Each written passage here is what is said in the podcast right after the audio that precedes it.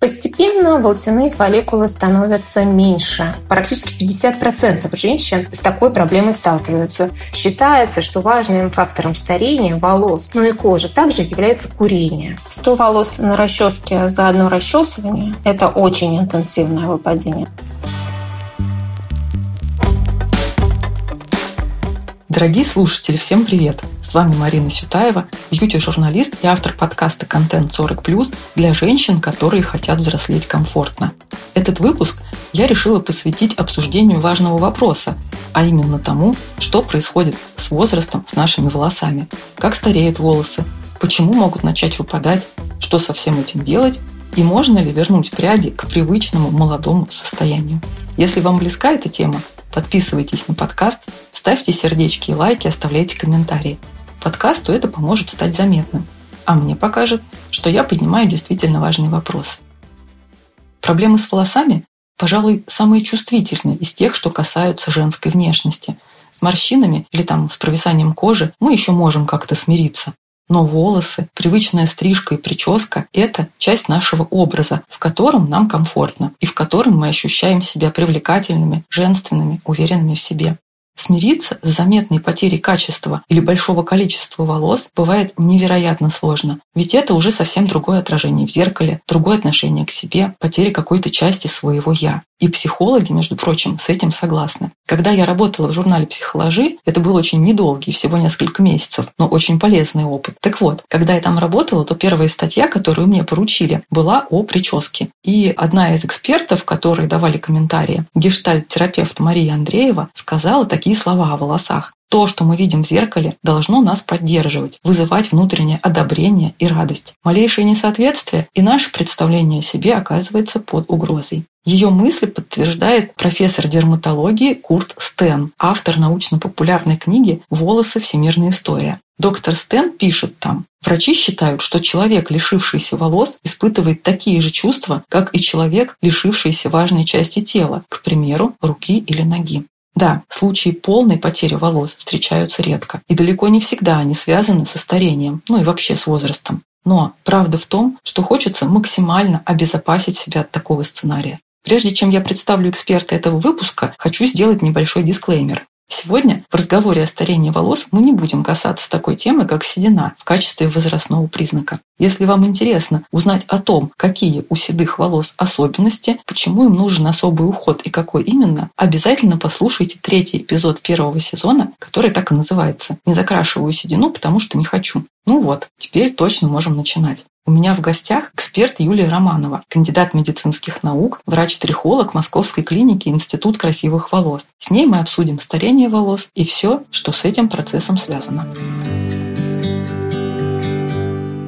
Юлия, здравствуйте. Здравствуйте. Скажите, из общего числа пациентов, которые к вам приходят, вот примерно в процентах сколько из них это женщины в возрасте 40 плюс и с какими жалобами они чаще всего к вам обращаются? А, женщины с 40 плюс не редкость. Надо сказать, что когда мы говорим о старении волос и изменениях вот этих достаточно естественных, изменения эти начинаются даже раньше, 30-35 лет, как говорят нам исследования. Доля женщин 40 плюс значительная, в процентах 30, возможно. Есть женщины и 60 плюс, и 75 плюс.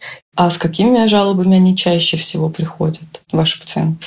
Наиболее частые проблемы, которые трихолог видит на приеме, это андрогенная аллопеция. Как это выглядит у женщин? С проблемой встречаются и женщины, и мужчины, при том, что андрогены мы знаем как мужские гормоны, у женщин они тоже есть. Это проявляется чем? Истончением и поредением. У женщин это диффузное истончение и поредение в передней зоне, в зоне челки, в зоне пробора. Эти изменения не происходят постепенно, от года к году, и не всегда сразу они бывают замечены. Часто их списывают действительно естественные какие-то изменения. И эта проблема, забегая вперед, скажу, она не является явно патологией внутреннего организма. Да, это скорее такая программа, которая запускается в разном возрасте. У женщины часто С ней сталкиваются женщины чаще с возрастом, чаще после менопаузы. Мы к этому вопросу тоже чуть-чуть попозже вернемся еще подробнее. А сейчас я бы хотела спросить вот глобально, если говорить коротко, что происходит у женщин с волосами?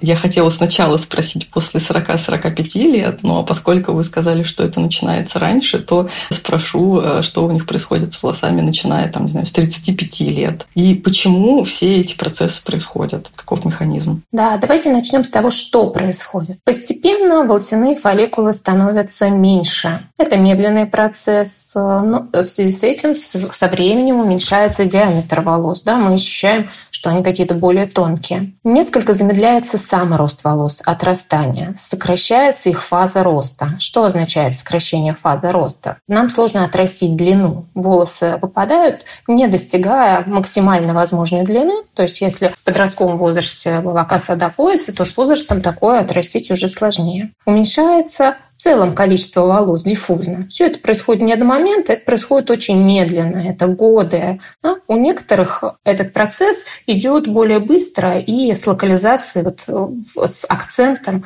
в зоне в передней. Это уже э, состояние считается неестественным, а считается патологией, андрогенная аллопеция, но с ней женщины тоже сталкиваются часто. Как часто? Считается, что практически 50% женщин с такой проблемой сталкиваются. Чаще в менопаузу и после менопаузы. Но и девушки юного возраста, 14-16 лет, э, редко, но тоже с ней могут столкнуться. Проблема неприятная, проблема хроническая. Считается, что важным фактором старения волос, ну и кожи также является курение. Какие-то заболевания, прием препаратов, в общем-то, стрессы, да, как важный такой фактор оксидативного стресса, влияющий на рост фолликулов, на пигментацию фолликулов. Все это является важным. Биология волосяного фолликула, она очень интересная и очень сложная. Не только витаминами и микроэлементами она ограничивается. Так, например, с возрастом снижается у женщин естественным образом женские гормоны эстрогена, которые положительно действуют на волосы, продлевая фазу роста. И таким образом их снижение, оно тоже способствует изменениям волос со временем. Эстрогены Кроме того, они поддерживают метаболизм, да, важный такой метаболический гормон и волосяных фолликулов в том числе. Мне очень а, нравится, что появился интерес к старению волос. Мне кажется, эта тема очень перспективная, потому что а, мы привыкли уже какие-то косметологические манипуляции проводить с лицом, сохранять качество кожи, да, мы более-менее ну, ну, как бы и учимся, и знаем, что уже значительный прогресс в этом достиг, достигнут, с волосами тоже все возможно. Раз уж мы начали подробно говорить про истончение, давайте продолжим, потому что я уверена, что многие наши слушательницы отмечали, что волосы с возрастом действительно изменили толщину. Причем в какой-то момент это становится особенно заметно, что волосы стали тонкими, какими-то более, я не знаю, даже прозрачными, что ли, особенно если они светлые, русые. И вроде бы, ну, как бы с общей густотой все в порядке, ничего там не выпадает. Но когда ты собираешь волосы там в хвост или косу заплетаешь, ты вот физически чувствуешь, что а, хвост стал тоньше. И не понимаешь, что с этим делать. Возможно ли их вернуть вообще когда-либо к прежней толщине? С помощью каких методов? Вот об этом хочется поговорить сейчас. Да, это интересные объемные вопросы. Говоря о том, когда вмешательства какие-то лучше проводить, лучше проводить раньше, когда мы это начинаем замечать. То есть с 35, с 40, 45 лет мы уже какие-то антиэйдж мероприятия, антиэйдж рутину можем в свою жизнь впускать, добавлять, да, как косметический уход за лицом, также косметически, превентивно мы можем ухаживать и за волосами. Говоря об особенностях ухода за волосами, сразу замечу, что все мероприятия это длительные. Когда мы увидим любой эффект от э, наших действий, от наших мер.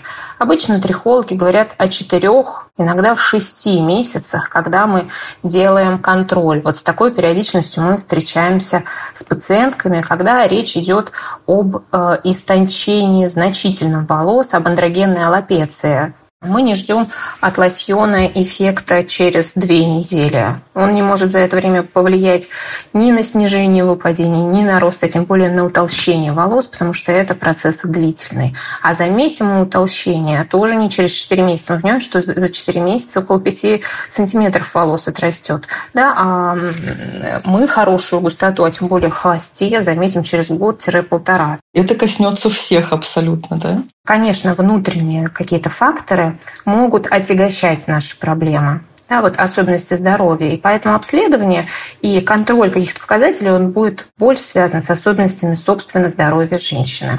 Это могут быть нарушения обмена углеводов, да, какие-то с возрастом. Мы говорим о гликации. Слышали, наверное, такой mm-hmm. термин для волосяных фолликулов. Это тоже имеет значение как э, избыток углеводов в нашем питании не то, что в целом нам в перспективе дает какие-то бонусы. Гликация – это естественный биохимический процесс, при котором молекулы сахара связываются со структурными белками кожи, коллагеном и эластином. В результате такого засахаривания волокна коллагена становятся плотными, теряют эластичность. Выделяются еще и конечные продукты гликации, ну, то есть такой клеточный мусор, который ослабляет защитную функцию кожи, приводит к воспалительным и окислительным процессам. В итоге кожа теряет плотность, становится дряблой, на ней образуются морщины. Это что касается кожи лица. А для кожи головы головы, в которой находятся волосяные луковицы, гликация тоже совсем не полезна. Профилактика гликации – это ограничение сладости и сахара в рационе питания. Плюс уже появляется специальная косметика, которая помогает предотвратить это явление или уменьшить его последствия. Возможно, проблемы чисты у нас в популяции с щитовидной железой, проблемы ЖКТ. Среднестатистическому человеку вот без таких патологий подробного обследования не требуется. И некоторых это может удивить. Но при вот поливитаминов, особенно поливитаминов, он имеет такое скорее дополнительное значение, профилактическое значение и значимо на состоянии волос не скажется. Для нас некоторые дефициты могут быть важны, но для волос мы почувствуем чувствуем эффект, если этот дефицит действительно есть в наличии. Если его нет, и мы просто принимаем дополнительные витамины, то, к сожалению, бонусов от этого мы и наши волосы больших не почувствуем. Но основными нашими инструментами, которые помогут нам реально утолщить волосы, отрастить волосы, они будут, как это не парадоксально, для кого-то будут звучать местными. Местными это что означает? Это не шампуни, кстати, бальзамы. Это средства ухода с волосами, которые улучшат внешний вид. Это средства, которые на голове остаются длительное время и которые мы используем регулярно. То есть это лосьоны, сыворотки для стимуляции роста. И эти лосьоны, сыворотки, они могут значительно отличаться. То есть как от совсем бестолковых, бесполезных, так и косметические, но которые свой эффект утолщения могут оказать, так и лекарственные, да, настоящие стимуляторы, загущающие а, рост волос. Лекарства, естественно, стоит обсуждать и выбирать с врачом, да, то есть с трихологом, которые этими проблемами занимаются.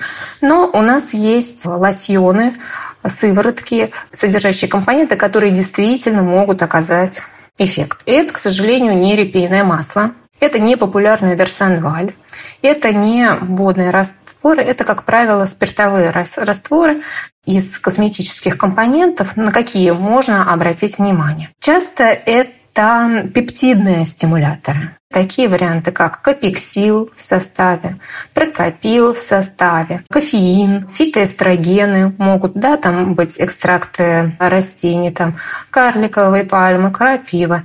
Чисто растительные экстракты, мы от них многого не ждем. Но как дополнение, как антиоксидантный эффект, э, возможно их использование. Реклама виши.ру в разговоре о старении волос всегда очень хочется каких-то личных историй, которые касаются не только выпадения волос в возрасте после 40 лет, но и счастливого избавления от этой проблемы. Почему это происходит, какие методы помогают, надо ли подключать косметику и как ее выбрать. Об этом мы поговорили с креативным продюсером подкаста Наташей Черновой. Наташа, привет. Марина, привет. Когда я запускала этот подкаст в прошлом году, первые эпизоды записывала в феврале. Для меня это был довольно болезненный выход из зоны комфорта, и я ужасно переживала. Как перфекционист и человек с синдромом отличника в полный рост, я волновалась буквально за все. Согласятся ли герои на участие в подкасте? Как пройдет запись? Успеем ли мы вовремя смонтировать выпуски? Как примут подкаст слушатели и не будет ли хейта?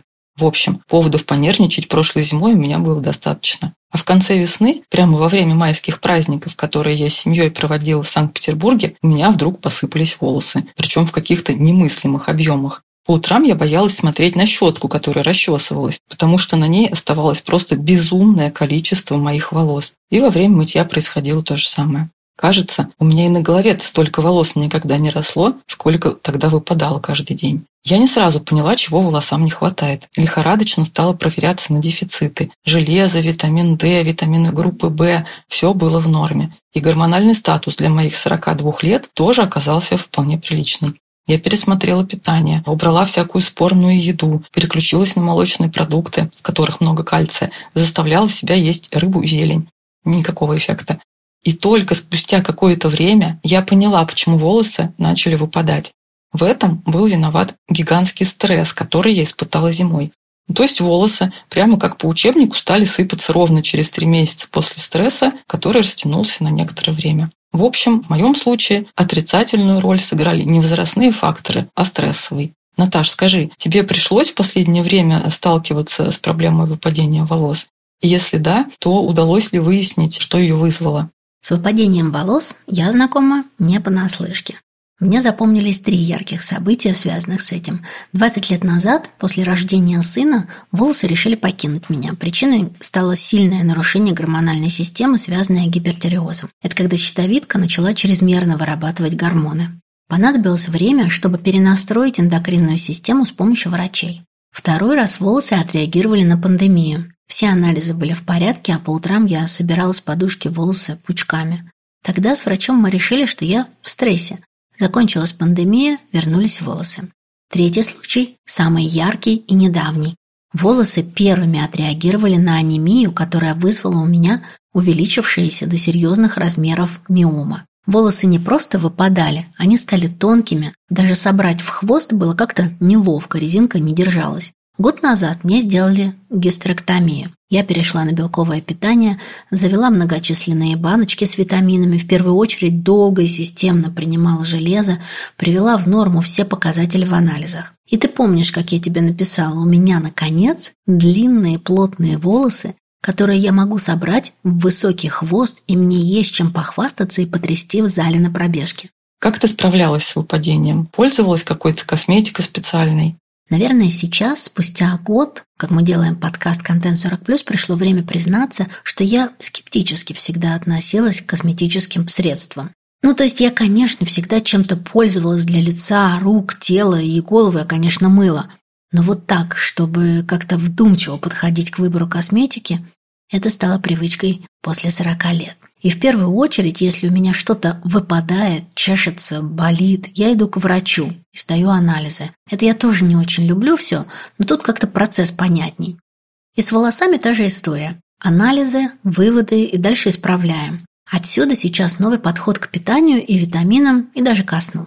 Но вот какое дело, когда я тебе рассказала в прошлом году про свою проблему с выпадением волос, ты мне порекомендовала ампулы из линии Виши, Эркос, Аминоксил против выпадения. Я на энтузиазме начала пользоваться без сверхожиданий. 30 дней я прилежно использовала каждый вечер перед сном, втирала в кожу головы. Самомассаж оказался приятной штукой, и запах невероятно приятный. Ну, втирала и втирала, а спустя пару месяцев я вдруг увидела у себя подшерсток и новенькие волосы, и как-то объем стал пушистей. Волосы стали выпадать меньше, и эффект нарастал. Я даже подумала повторить курс, но что-то меня отвлекло.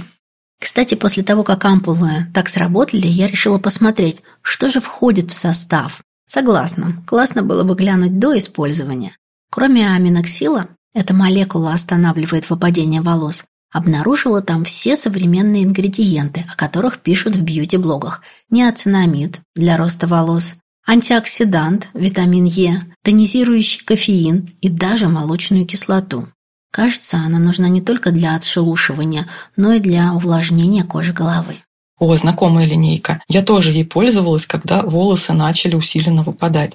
Но кроме ампул у меня еще были шампунь и кондиционер Energy Plus. В их состав тоже включили аминоксил, который помогает остановить выпадение волос. А еще витамины ПП и группы В для укрепления волосяных луковиц. Плюс в кондиционере есть церамиды. Они предотвращают ломкость и придают блеск. Визуальный эффект типа гладкости, сияния, объема я увидела сразу после применения, а через некоторое время и волосопад прекратился и пока больше не возобновлялся. Конечно, косметические методы я сочетала тогда с правильным питанием. Когда наносила содержимое ампул, делала самомассаж кожи головы, такие круговые движения подушечками пальцев по проборам от лба к основанию шеи. И даже освоила технику массажа гуаши для волос с помощью скребка из кварца. Как-нибудь расскажу, приятная штука. Потом я планировала сделать курс плазмотерапии, когда в кожу головы инъекционно вводят мою собственную обработанную плазму. Но из-за нехватки времени пришлось ограничиться только одной процедурой. Ну, мне кажется, лучше так, чем вообще ничего не предпринимать. Если вам тоже знакома проблема выпадения волос, обратите внимание на средства из линии Теркос Аминоксил от марки Виши. Они являются номер один по рекомендации дерматологов против выпадения волос. Ссылки на продукты вы найдете в описании к этому выпуску. Какие еще местные меры могут быть эффективны? Если говорить об аппаратах, то вот Дарсонваль, он, к сожалению, такой, он может использоваться, но скорее не для стимуляции роста волос, а для ухода за кожей. Причем его особенностью будет то, что он подходит больше жирной коже, так как кожу он подсушивает. Если кожа сухая, склонна к зуду, чувствительная, то такой аппарат я не рекомендую. Есть некоторые физи... варианты физиотерапии, которые показывают свой эффект в исследованиях. Это такие аппараты, как, например, низкоинтенсивный лазер. Лазер низкой интенсивности, он не жгущий, не разрушающий, он э, имеет такую мощность и длину волн, которая активирует процессы метаболизма в коже. Такие девайсы есть, а вот американские есть очень известные э, лазерные расчески, но они достаточно по стоимости такие солидная. Хэмакс такая вот есть, например, а, расческа лазерная. Но есть и аналоги а, других а, производителей. Это все для домашнего применения, да? Есть для домашнего применения, есть для применения в клиниках. Для домашнего, пожалуй, они удобнее, потому что, опять же, когда мы говорим о каких-то манипуляциях с волосами, мы не получим эффект вот от таких воздействий за одну, за две процедуры. А в монолечении лазерными расческами эффект мы замечаем через 4-6 месяцев. Лазерная расческа и косметика. Э, если процесс вот старения волос, он действительно ну, как бы постоянен и необратим, ими надо пользоваться тоже на постоянной основе, получается, или все-таки курсом? Это правильный вопрос. И э, в качестве профилактики при начальных каких-то изменениях, когда мы только замечаем что что-то стало происходить с волосами, изменение то, я бы говорила о курсах. Да, опять же, курсах месяца по 4-6, да, которые можно повторять. А в тех ситуациях, когда уже имеется поредение, да, а тем более, когда мы говорим об вот этой проблеме, когда есть выраженное истончение в передней зоне у женщины андрогенной аллопеции, там часто речь идет об использовании стимуляторов э, дополнительной на постоянной основе. А процедуры э, в клинике, если говорить о них, как понять, что вот мне пора делать э, процедуры? Кстати, какие именно эм, помогут э, при истончении? Из таких процедур, которые хорошо себя зарекомендовали, имеют хорошую, в том числе и доказательную базу, согласно исследованиям, применяются не только в России, но и в мире, в качестве такого анти мы можем говорить о процедурах регенерации по типу плазмотерапия, а правильное название – обогащенная тромбоцитами плазма, потому что в этой манипуляции нам главным образом нужна не, собственно, жидкая часть, а вот эти тромбоциты, которые содержат факторы роста, которые в естественных условиях у нас запускают регенерацию, заживление ткани. И при том, когда мы эти концентраты вводим в кожу, а это инъекционный метод, да, мы обкалываем, забираем плазму, существуют специальные наборы. Чем эти наборы отличаются? Если разница между методами, они все называются плазмотерапией, есть. Эти методы, они соревнуются как раз за вот это получение концентрата тромбоцитов, который является важным в достижении эффекта. Потом, когда теперь тромбоцит сконцентрирован, они методом инъекций тоненькими специальными иголочками вводятся в кожу головы. И процедура, обогащенная тромбоцитами плазмы, она обычно делается с периодичностью раз в месяц. Да? Такая биостимулирующая, очень физиологичная процедура. А помимо плазмотерапии, какие еще процедуры, возможно, инъекционные, возможно, аппаратные, тоже в этом были бы хороши? В отношении других процедур это, возможно, и традиционно используется мезотерапия. Возможно, такие процедуры, как микронидлинг, использование мезороллера. С ним некоторые нужно соблюдать осторожность. Мезороллер, наверное, представляете себе, что такое, что, что такое есть. Да? Такие барабанчики с иголочками, которыми мы проводим массаж по проборам. Они создают микротравму на поверхности кожи, улучшают кровоток, возможно, их сочетание с лосьонами, ну, как они предваряют нанесение лосьона для улучшения и его проникновения в кожу, потому что кожа – это барьер. Возможная опция, в том числе домашняя, но как бы мер предосторожности не слишком их использованием стоит увлекаться. И существует сейчас и активнее внедряются вот в практику врачей и трихологов в том числе лазерные процедуры. Мы говорили о низкоинтенсивном лазере, а есть лазеры уже тоже микротравматизирующие, проводящие такую микроабляцию для запуска регенерации генерации. Могут они быть предложены, пожалуй, что доказательств от эффективности для них пока не так много, как для плазмотерапии, как для низкоинтенсивного лазера. И большое разнообразие есть как самих аппаратов, так и параметров проведения процедуры, почему эти процедуры сложно как-то стандартизовать и получить ожидаемый эффект, какой-то гарантированный эффект. Здесь больше зависит от навыка доктора. Ну, возможно, их применение уже в клинике. Массаж мы можем проводить, да, из таких домашних манипуляций. Мера неплохая. Массаж такой немножечко сдвигающий апоневроз, а не просто поглаживание а, вот этими массажерами-мурашками. Что важно при проведении массажа, я бы сказала, что регулярность его применения. Скажу несколько слов о массаже для кожи головы. Выше Юлия упоминала о том, что эффективность репейного масла для густоты волос не доказана. Но существуют масла, чья польза для роста и против выпадения волос подтверждена в ходе исследований. Это эфирные масла розмарина, мяты и чайного дерева. Использовать их в чистом виде ни в коем случае нельзя, чтобы не травмировать кожу головы. Поэтому можно либо поискать средства с этими ингредиентами, либо использовать их в домашнем уходе. А при чем тут массаж? А при том, что если добавить несколько капель эфирного масла в масло основу, например, кокосовое, оливковое, органовое, можно сделать процедуру под названием ойлинг, то есть масляный массаж кожи головы с последующим обертыванием. Эта процедура пришла к нам из стран Азии. Ее делают в Индии, Корее. Волосы азиатского типа толстые и жесткие, поэтому нам кажутся вообще беспроблемными, но на самом деле часто страдают от сухости и ломкости. С помощью ойлинга азиатские женщины укрепляют волосы, сохраняют их гладкими и блестящими. Ойлинг состоит из двух этапов. Сначала масляную смесь наносят на кожу головы и проводят 10-минутный массаж для улучшения микроциркуляции. Затем распределяют масло по длине волос, оборачивают полотенцем и оставляют где-то на полчаса для восстановления структуры волос. Если захотите попробовать ойлинг, пилинг. Имейте в виду, делать его можно не чаще одного раза в неделю, чтобы не спровоцировать сухость волос. А подходящие масла стоит выбирать, ориентируясь на индекс комедогенности. По шкале от 0 до 5 наименее комедогенные, то есть создающие самый низкий риск э, закупорки пор, это масла карите, органа, миндаля, авокадо и абрикосовые косточки.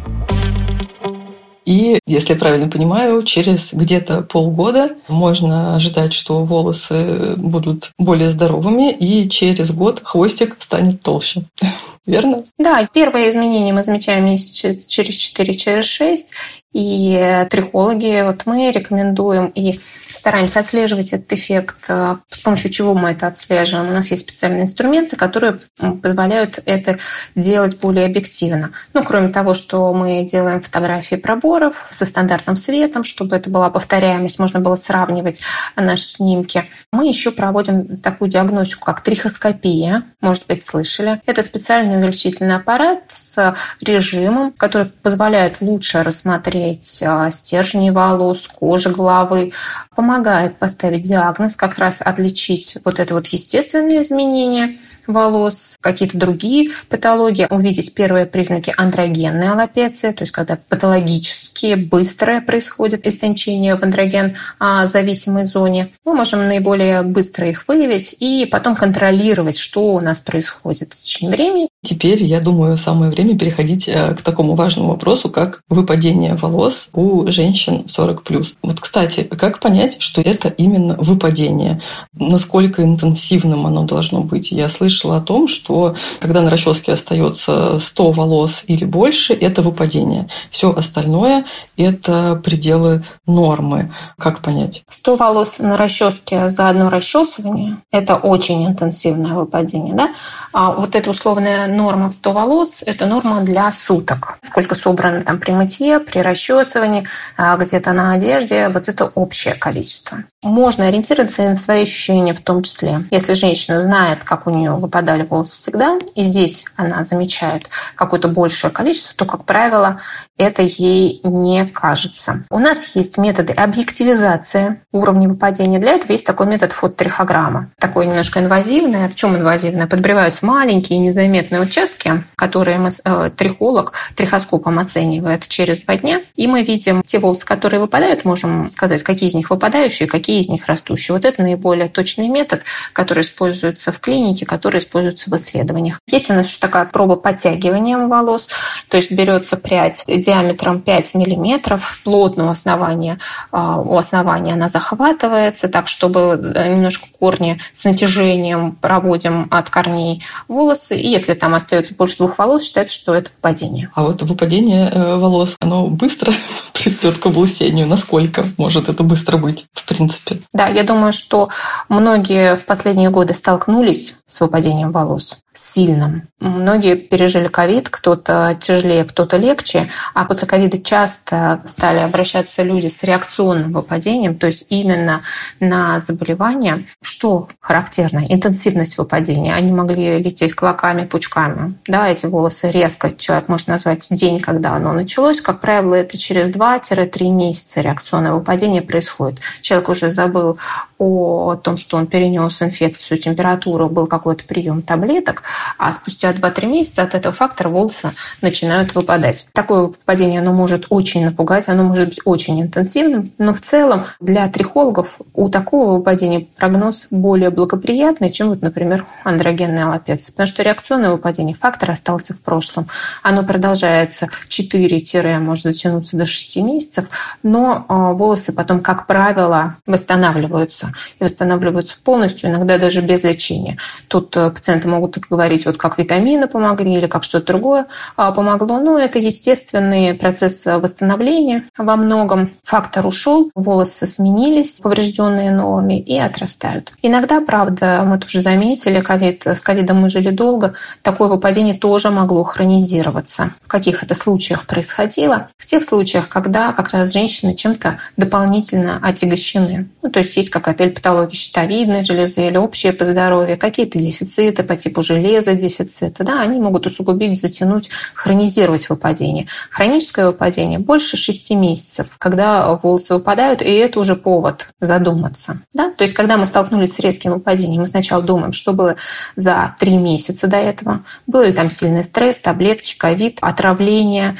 ну, какая-то вот ситуация такая, которая могла вызвать это выпадение. Если такой ситуации не было, если выпадение длится больше 6 месяцев, то это повод задуматься, что здесь может быть что-то не то. Когда мы уже поняли, что это выпадение волос, и оно, например, достаточно острое и интенсивное, как остановить его? Ну вот прям вот, чтобы, не знаю, через какое-то небольшое время а, волосы прекратили сыпаться. И после того, как мы его остановили, как предотвратить дальнейшее выпадение? А какими методами, методами этого можно достичь? Смотрите, когда мы столкнулись с реакционным выпадением, это как раз а, место для таких, например, косметических лосьонов, помочь волосам восстановиться. Не ждем, что выпадение снизится через две недели после использования. Все равно волосам нужен строк, такая у них физиология, такие у них фазы роста. Каким образом мы можем профилактировать из общего, и что, какие я вижу уже частые ошибки у женщин, свойственные женщинам, которые могут способствовать выпадению волос. Здесь можно обратить внимание на образ жизни, на питание. Что я под образом жизни понимаю? Это профилактика и работа с э, эмоциональным фоном, да, то есть тревоги, депрессии. Известно, что стрессы способствуют выпадению волос. Это то, что благоприятно в целом для нас. Мы можем и важно получать достаточное количество витаминов, микроэлементов и, что очень важно, белков с питанием. Белок очень важный нутриент, так как волосы структура белковая. И не самое важное для организма в то же время. Есть незаменимые аминокислоты, которые мы можем получать только извне, то есть с пищей или с добавками. А стараться желательно получать это с пищей. Важно, чтобы не только белковая пища была, это могут быть растительные источники, да, там чечевица, нут, хумус, кто что любит. Это могут быть яйца, мясо, рыба, а, молочные продукты и желательно, чтобы источники были и продукты разнообразные. Почему? Тогда мы будем набор разных незаменимых аминокислот получать, незаменимые, которые мы не можем взять откуда-то еще в организме, они не могут э, синтезироваться, а важны для наших процессов. Какая норма белка считается? 1.2 грамм на килограмм. Сейчас это очень просто отследить. Мы смотрим состав продукта, как правило, количество белка там указано. А хорошие в плане anti-age эффектов вещи – это полифенолы, их э, антиоксиданты, да, и растительные источники. Поэтому растительная пища в нашем рационе, она тоже важна. Ягоды очень хороший источник полифенола. В целом растения. В целом обращаем внимание, что уровень витаминов – это не только то, что мы принимаем извне, это то, сколь мы здоровы, сколь здоровы наш, в том числе, микробиот.